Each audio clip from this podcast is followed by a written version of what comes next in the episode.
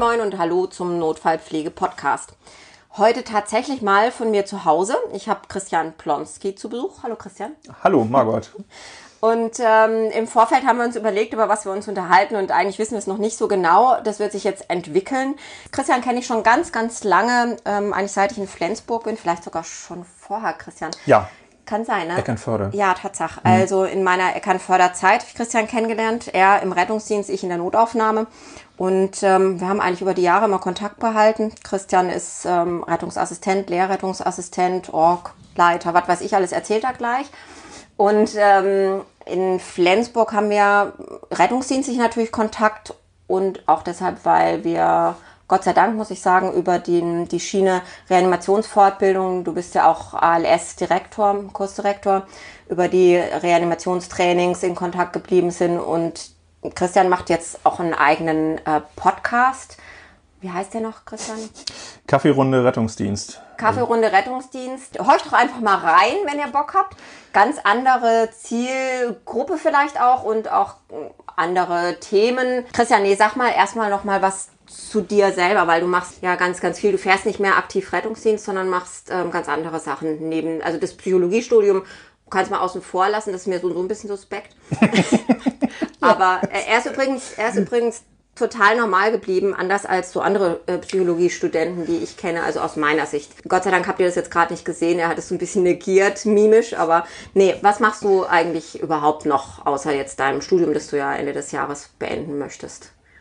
Ja, stimmt. Ähm, überwiegend bin ich tatsächlich im Bereich äh, Führungskräftetraining, Führungskräfteentwicklung unterwegs. Das im überwiegenden Teil bei Bundespolizeien, Landespolizeien, bei äh, dem Flughafen, Jetzt hätte ich fast den Namen gesagt, aber äh, das darf ich gar nicht so äh, ohne weiteres. Also bei dem einen oder anderen Flughafen, mhm. weil ich im Bereich äh, Terrorismusabwehr und Luftsicherheit unterwegs bin, da natürlich auch im Bereich Führungskräftetraining, wo ist da die Schnittstelle? Da geht es um die Stabsarbeit und äh, um die äh, stabskonforme Abwicklung von Sonderlagen, mache Verhaltensanalyse, das im Bereich der polizeilichen Verhaltensanalyse und äh, Lügenerkennung. Deswegen ähm, eben jetzt auch, weil ich aus dem Bereich Profiling komme, das Studium hauptsächlich, um tatsächlich die äh, validierte Glaubwürdigkeitsuntersuchung auf psychologischer Basis zu machen. Das wird nachher, also die Rechtspsychologie wird auch der Schwerpunkt werden.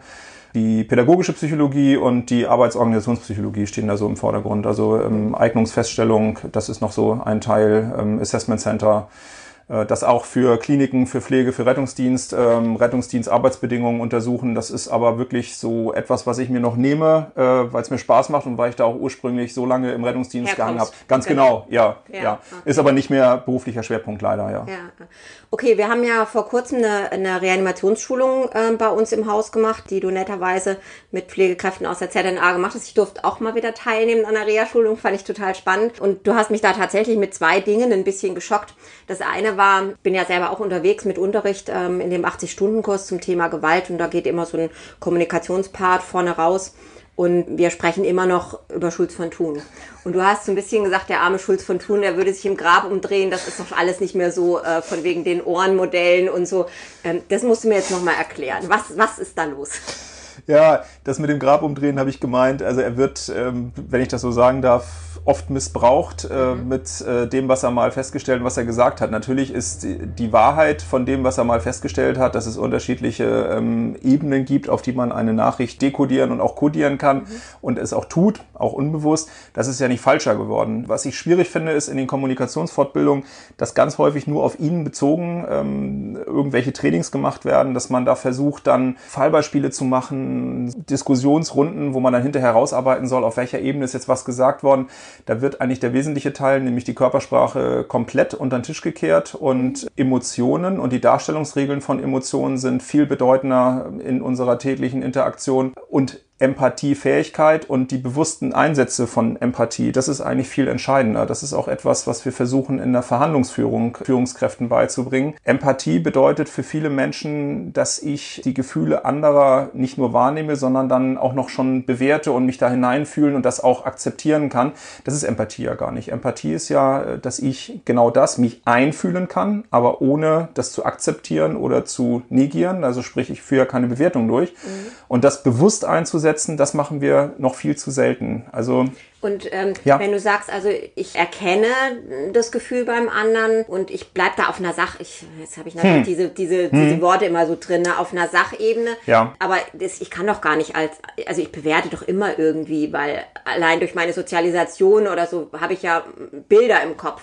Ja. Deswegen bewerte ich ja doch immer irgendwie. Das Spannende, was du gerade sagtest, nämlich dieses auf Sachebene, das ähm, hört man auch ganz häufig, auch in Führungskräftetrainings, das hört man aber auch in der Ausbildung zur Pflege in sozialen Berufen.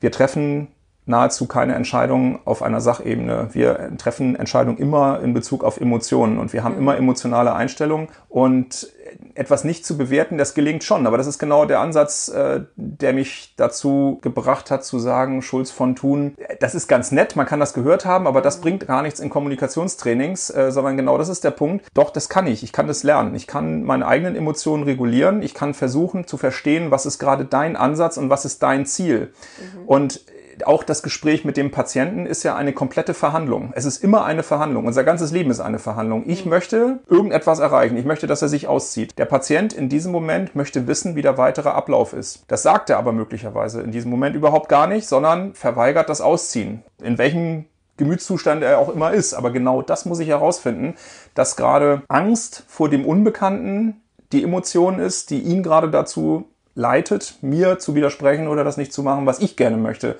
Und ich möchte ja mein Ziel durchsetzen. Das schaffe ich aber jetzt entweder mit durchsetzen, weil der Patient mir körperlich unterlegen ist, äh, oder vielleicht auch, kennen wir alle die Situation, naja, es ist, ist ja Oma und das wird schon mit ausziehen, ich mache das mit ein paar netten Worten und dann geht das schon. Könnte aber, wenn ich mich empathisch jetzt ganz taktisch hineinversetze, überlege, was ist Ihr Ziel, was könnte Ihr Ziel sein, was ist die gezeigte Emotion, habe ich einen ganz anderen Verhandlungsansatz und oft klappt das tatsächlich, also im überwiegenden Fällen. Okay, also schon ähm, vielleicht mal mit so platten Worten zu sagen, da abholen, wo er steht, mhm. ähm, ist natürlich sehr platt gesagt, mhm. ist, mir, ist mir schon klar, aber also das Erfassen, was jetzt sein Bedürfnis im Moment ist.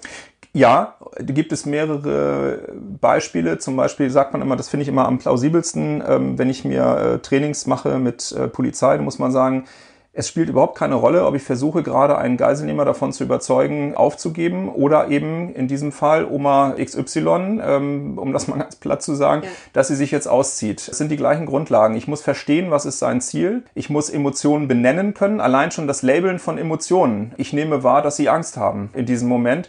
Das öffnet Tür und Tor in dem Moment. Dann gibt es noch, also es sind neun so Schritte, die man so durchgehen kann. Aber wenn ich meinem Gegenüber vermittel, dass ich mir Mühe gebe, seine Emotionen wahrzunehmen. Und jetzt kommt nämlich der Trick, wo der Hörer vielleicht sagt, naja, wenn es jetzt nicht Angst ist, sondern vielleicht einfach sogar Wut, ist gar nicht schlimm. Denn in dem Moment, wo ich die Emotionen des anderen label und sage, ich nehme gerade wahr, dass sie Angst haben, oder ich kann das auch eleganter ausdrücken, mhm. dann zeige ich an meinem Gegenüber, dass mir gerade wichtig ist, zu verstehen, wie es ihm gerade geht oder ihr. Und das alleine öffnet schon Tür und Tor. Ob das jetzt wirklich komplett Angst gewesen ist, ist gar nicht so richtig entscheidend. Aber das Innere wahrgenommen zu werden, äh, das macht was mit dem Menschen, ja. Finde ich total genial, was du gerade sagst. Und das ist wirklich, ich schwöre es unabgesprochen. Das Thema Angst ist ja eins meiner wirklich mittlerweile fast Lieblingsthemen. Und ich habe die Erfahrung gemacht, dass wenn ich nach Angst frage und es ist bestimmt ein bisschen platt, wie wir das machen mit unserer Angstskala, ja, aber mhm. es, das kann man ja vielleicht auch noch mal irgendwie anders ausdehnen. Dass die Leute, die ich gefragt habe, was das denn mit ihnen gemacht hat, ähm, dass ich sie nach ihrer Angst gefragt hat, die haben alle gesagt, ich habe mich das erste Mal richtig wahrgenommen gefühlt. Ja, ja. also da Spannend. ist und, und das ist ja Empathie letztendlich ja, jemanden richtig wahrzunehmen. Also nicht nur diese somatischen Dinge, schlechter Blutdruck oder sonst was oder jetzt mein Ziel durchsetzen, ich muss hier jetzt ausziehen. Das wahrzunehmen, das gibt eine ganz andere Ebene. Das ja. ich auch so ja total gut. Hast du vielleicht ganz spontan noch eine Idee, wie wir, also du kennst ja meine Angstskala, wie wir das noch vielleicht ein bisschen schicker, ein bisschen anders machen können. Als, also ich finde es manchmal ein bisschen schwierig, wenn ich wenn ich, gut, wir kennen uns jetzt, wenn ich dich mhm. nach deiner Angst frage, glaube ich, sind wir auf einer Ebene, wo du mir das vielleicht erzählen würdest. Mhm. Aber ein wildfremder Mensch, ich schließe immer an und sage, okay, sie haben, wir haben sie vorne schon nach Schmerzen gefragt, wir haben auch eine Angstskala. Ich finde es manchmal ein bisschen platt und es passt auch nicht überall. Hast, hast du da spontan eine Idee? Ich finde die Idee mit der Angstskala tatsächlich gut und zwar aus dem Grunde, dass das, ähm, wir sprechen jetzt so leicht darüber und wir beide sagen, wir können uns das gut vorstellen und wir haben vielleicht auch eine Art, auf jemanden zuzugehen und zu sagen, ähm, ohne irgendein Hilfsmittel oder Skala, also ich merke, sie haben Angst. Was kann ich tun, ähm, damit das besser wird? Ja. Das ist aber nicht jedem so im gleichen Maß gegeben. Das ist ja auch etwas, wo wir immer sagen, wir erwarten jetzt von dem Mitarbeiter, dass er genau das so tut. Äh, wir wissen, dass auch das Erkennen von Emotionen äh, tatsächlich interpersonell unterschiedlich ausgeprägt ist. Also nicht jeder erkennt gleich gut die dargestellte Emotion des anderen. Das heißt also, so eine Skala kann echt helfen, wenn man sagt, wir möchten, dass alle Mitarbeiter danach arbeiten. Wenn man gleichzeitig das Tor öffnet, äh, den Mitarbeitern ähm, individuell auf die Patienten zugehen zu können. Ähm, jeder macht es ein bisschen anders, ohne dass sie sich gefangen fühlen. Das finde ich nämlich mit der Schmerzskala ganz schrecklich, die ja auch angewendet wird, auch in der Notfallrettung, ähm, wo man jetzt da hingeht und sagt, so, wie ist es denn mit einer auf einer Skala von 1 bis 10? Wie, wie tut's Ihnen dann? und dann wirklich unreflektiert, sobald er einen kritischen Wert überschreitet, dann eben auch ein Schmerzmedikament verabreicht, ohne eben mhm. da auch weiter zu denken. Also ja, klar. ja, und vor allen Dingen bei Schmerz ist ja so, was habe ich denn selber schon an Schmerzerfahrungen? Nur dann kann ich es ja in irgendeiner Form auch messen an dem Schlimmsten, was ich mal erlebt habe. Ja. ja, klar. Okay, das ist ganz interessant. Wir haben in dieser Reanimationsfortbildung, haben wir, glaube ich, auch mal so ein bisschen gesprochen über meine Rolle als Pflegekraft, also meine professionelle Rolle, also ich lege meine private Rolle als Margot, äh, Mutter und Ehefrau oder irgendwo Freundin ab, wenn ich in die Klinik gehe und bin jetzt leitende Krankenschwester in der ZNA. Wie geht es damit? Also ich merke ja schon selber, dass ich manchmal, wenn ich nicht so gut drauf bin, nehme ich Sachen mit. Kann man das überhaupt? Ist das überhaupt gewollt und gut, dass ich das ablege? Weil ich finde, man, man kriegt immer so gesagt von wegen, ja, du musst da in deiner professionellen Rolle arbeiten. Was hältst du davon? Es ist, ähm, mich betrifft das in einem anderen Bereich. Das ist gerade bei Polizei gerade ein ganz äh, aktuelles Thema, ähm, weil Gewalt gegen Polizei ähm, messbar zunimmt. Nicht in dem Maße, wie es medial dargestellt wird, aber doch schon. Äh, und gerade die Beamtinnen und Beamten im Bereich der Einsatzhundertschaften betrifft, die also tagtäglich mittlerweile nahezu, ja, jetzt unter Corona etwas weniger, aber vorher ja von Demonstration zu Demonstration, Fußballspiel zu Fußballspiel gegangen sind und da ja nicht nur auf Freundliches gegenüber getroffen sind. Die Rolle, die man hat, klar, aber genau das, was du sagst, ist eigentlich, eigentlich falsch. Also man kann nicht sein Persönliches, man kann nicht etwas ablegen, was ja zu einem gehört. Die mhm. Persönlichkeit ist dabei. Äh, das ist sicherlich sehr schwierig. Was hilft, ist bei uniformierten Berufen, das weiß man schon, das Anlegen und Ablegen der Uniform. Das geht euch Theoretisch kann das auch nutzen, so dass man das so ein bisschen äh, mit annimmt, so beim Ausziehen der äh, Dienstkleidung, das kenne ich auch durchaus noch aus dem Rettungsdienst, dass man dann irgendwie so ein bisschen die Rolle ablegt, die Rolle ablegt, man hat eine Rolle. Das Entscheidende ist vielmehr, dass man bisher in all diesen Berufen im Umgang mit Menschen, das geht vom Dienstleistungssektor über Polizei ähm, bis hin zur Pflegekraft und zum Rettungsdienstler, dass man das Thema, was gut erarbeitet ist und was sehr valide untersucht ist, Emotionsarbeit und Emotionsregulationen, weder vernünftig schult und trainiert, noch danach auch Personal aussucht. Emotionsregulation, also ich meine persönlichen Emotionen, die ich jetzt in einer Situation habe, das muss jetzt gar nicht mal mit dem Patienten hm. sein, das kann ja auch mit einem Mitarbeiter sein. Ich habe Mitarbeitergespräch. Genau. Die ja. zu regulieren. Ja. Das kann man trainieren? Ja, das kann man sehr gut trainieren wow. sogar. Das ist ähm, auch gut untersucht. Es kommt wie immer aus dem Dienstleistungssektor, weil es schlicht und ergreifend Geld kostet, äh, wenn Mitarbeiter krank werden auf lange Sicht oder sogar ausscheiden. Mhm. Und man hat äh, untersucht, dass Oberflächenhandeln, ich erkläre das gleich ganz kurz, tatsächlich krank macht. Es gibt so zwei Strategien. Das eine ist Oberflächenhandeln, das andere ist Tiefenhandeln. Oberflächenhandeln ist im Bereich der Emotionsarbeit das, was wir vielleicht so sprichwörtlich unter gute Miene zu bösem Spiel mhm. machen. War richtig rum, ne? Ich sag's jetzt mal gute falsch. Gute Miene zu bösem Spiel, ja. ja, sag's mal falsch. Ja, okay, genau. Oberflächen. Ähm, Ober genau, das ist das sogenannte Oberflächenhandeln. Das heißt, wir haben ja, wenn wir von Emotionen sprechen, haben wir sogenannte Darstellungsregeln. Das heißt, ähm, die sind interkulturell gleich. Man geht von Basisemotionen aus, wie jetzt Freude, Wut, Trauer und noch so zwei, drei mehr.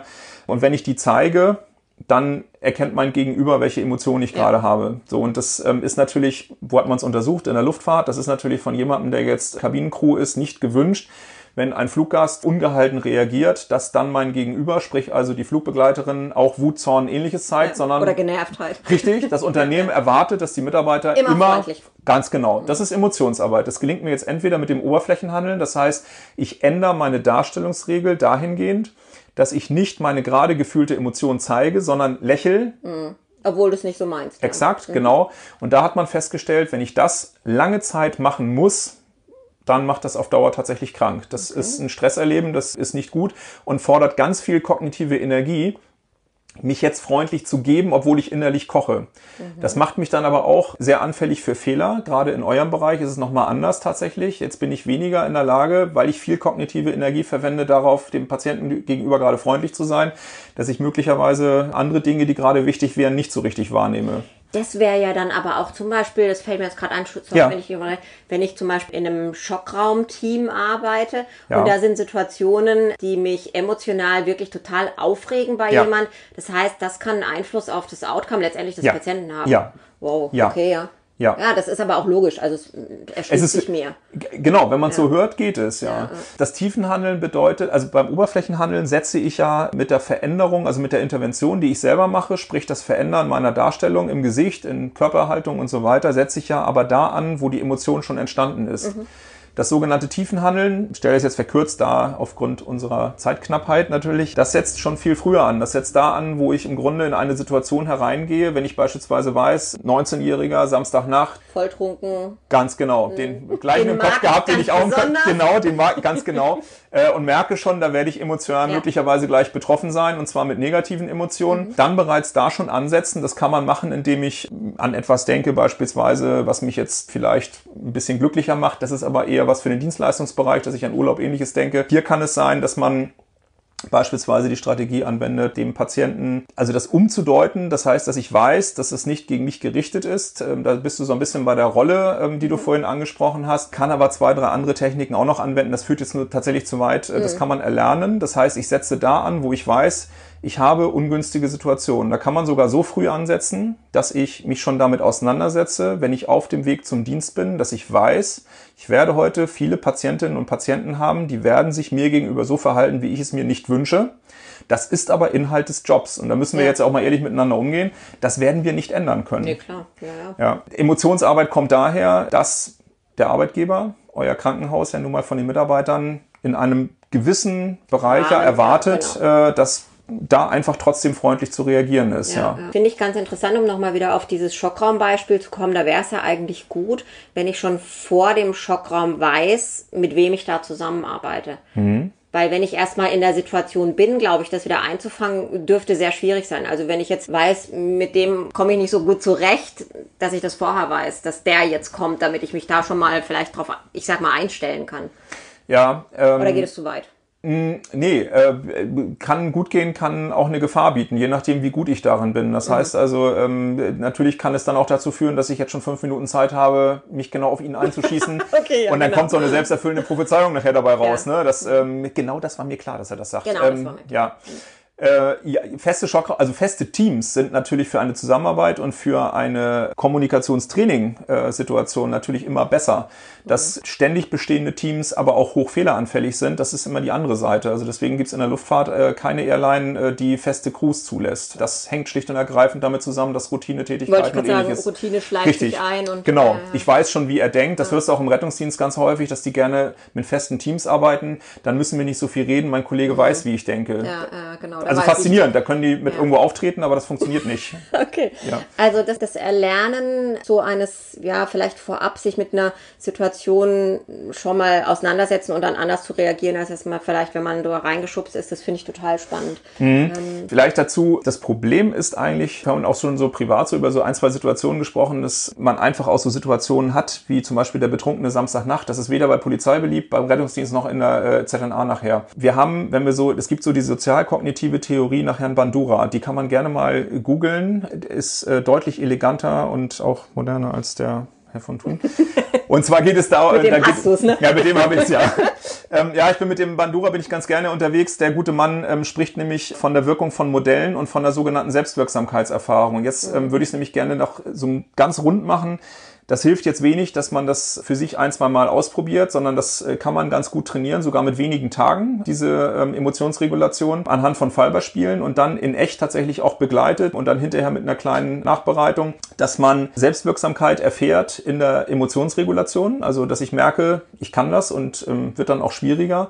Das zweite ist das Modelllernen. Und das ist von mir beobachtet im Moment im Rettungsdienst ein echtes Problem, dass ich mich wundere, schon immer gewundert habe, dass ein Azubi im ersten Lehrjahr, bei euch äh, eine Auszubildende im ersten Lehrjahr, ähnliche Verhaltensweisen an den Tag legt, obwohl die noch gar nicht viel Patientenkontakt gehabt haben, mit zum Beispiel problembehafteten Patientengruppen, sage ich mal. Das ist das Modelllernen. Und ich lerne leider auch Zynismus. Das ist sehr verbreitet und gut untersucht in der Notfallrettung, genau wie auch in der Notfallpflege, ist der, das ist ein unguter und ungesunder Umgang mit negativen Emotionen ist Zynismus äh, oder schwarzer Humor, wie es landläufig mhm. genannt wird. Und der entwickelt sich nicht nur von sich heraus, sondern tatsächlich durch das Modelllernen von älteren Kollegen. Und ja. Da müssen wir ja mal sehr hinterfragen, wie wir, wie wir so in so Situationen, was wir da sagen und wie, ob wir selber auch so zynisch sind. Das hat ja dann extreme Auswirkungen auf ja, Praktikanten, Auszubildende. Das ja. ist interessant, okay. Ja. Das heißt, der Ansatz, also ich habe jetzt für einen Rettungsdienst, also wenn du so eine Intervention schreibst, muss man halt klar sagen, wenn man das zugrunde legt, dann reicht es nicht, dass man jetzt sagt, Mensch, das müssen wir jetzt künftig in die Pflegeausbildung integrieren, Emotionsregulation, denn das kann man da zwar lernen in der Schule, aber wenn sie dann in den Praxiseinsatz kommen und lernen dann von Menschen, wo sie mit am Modell. Wo, ganz genau, ja. Dann, dann ist das alles. Ähm, das kannst du wieder ja, vergessen. Ja. Interessant, okay. Spannend, sehr interessant. Also ich stelle schon fest, wir haben, glaube ich, noch eine Million Themen, über die wir sprechen können. Ja. Aber jetzt machen wir erstmal machen wir ja. erstmal Schluss. Ähm, ganz, ganz herzlichen Dank. Ich danke.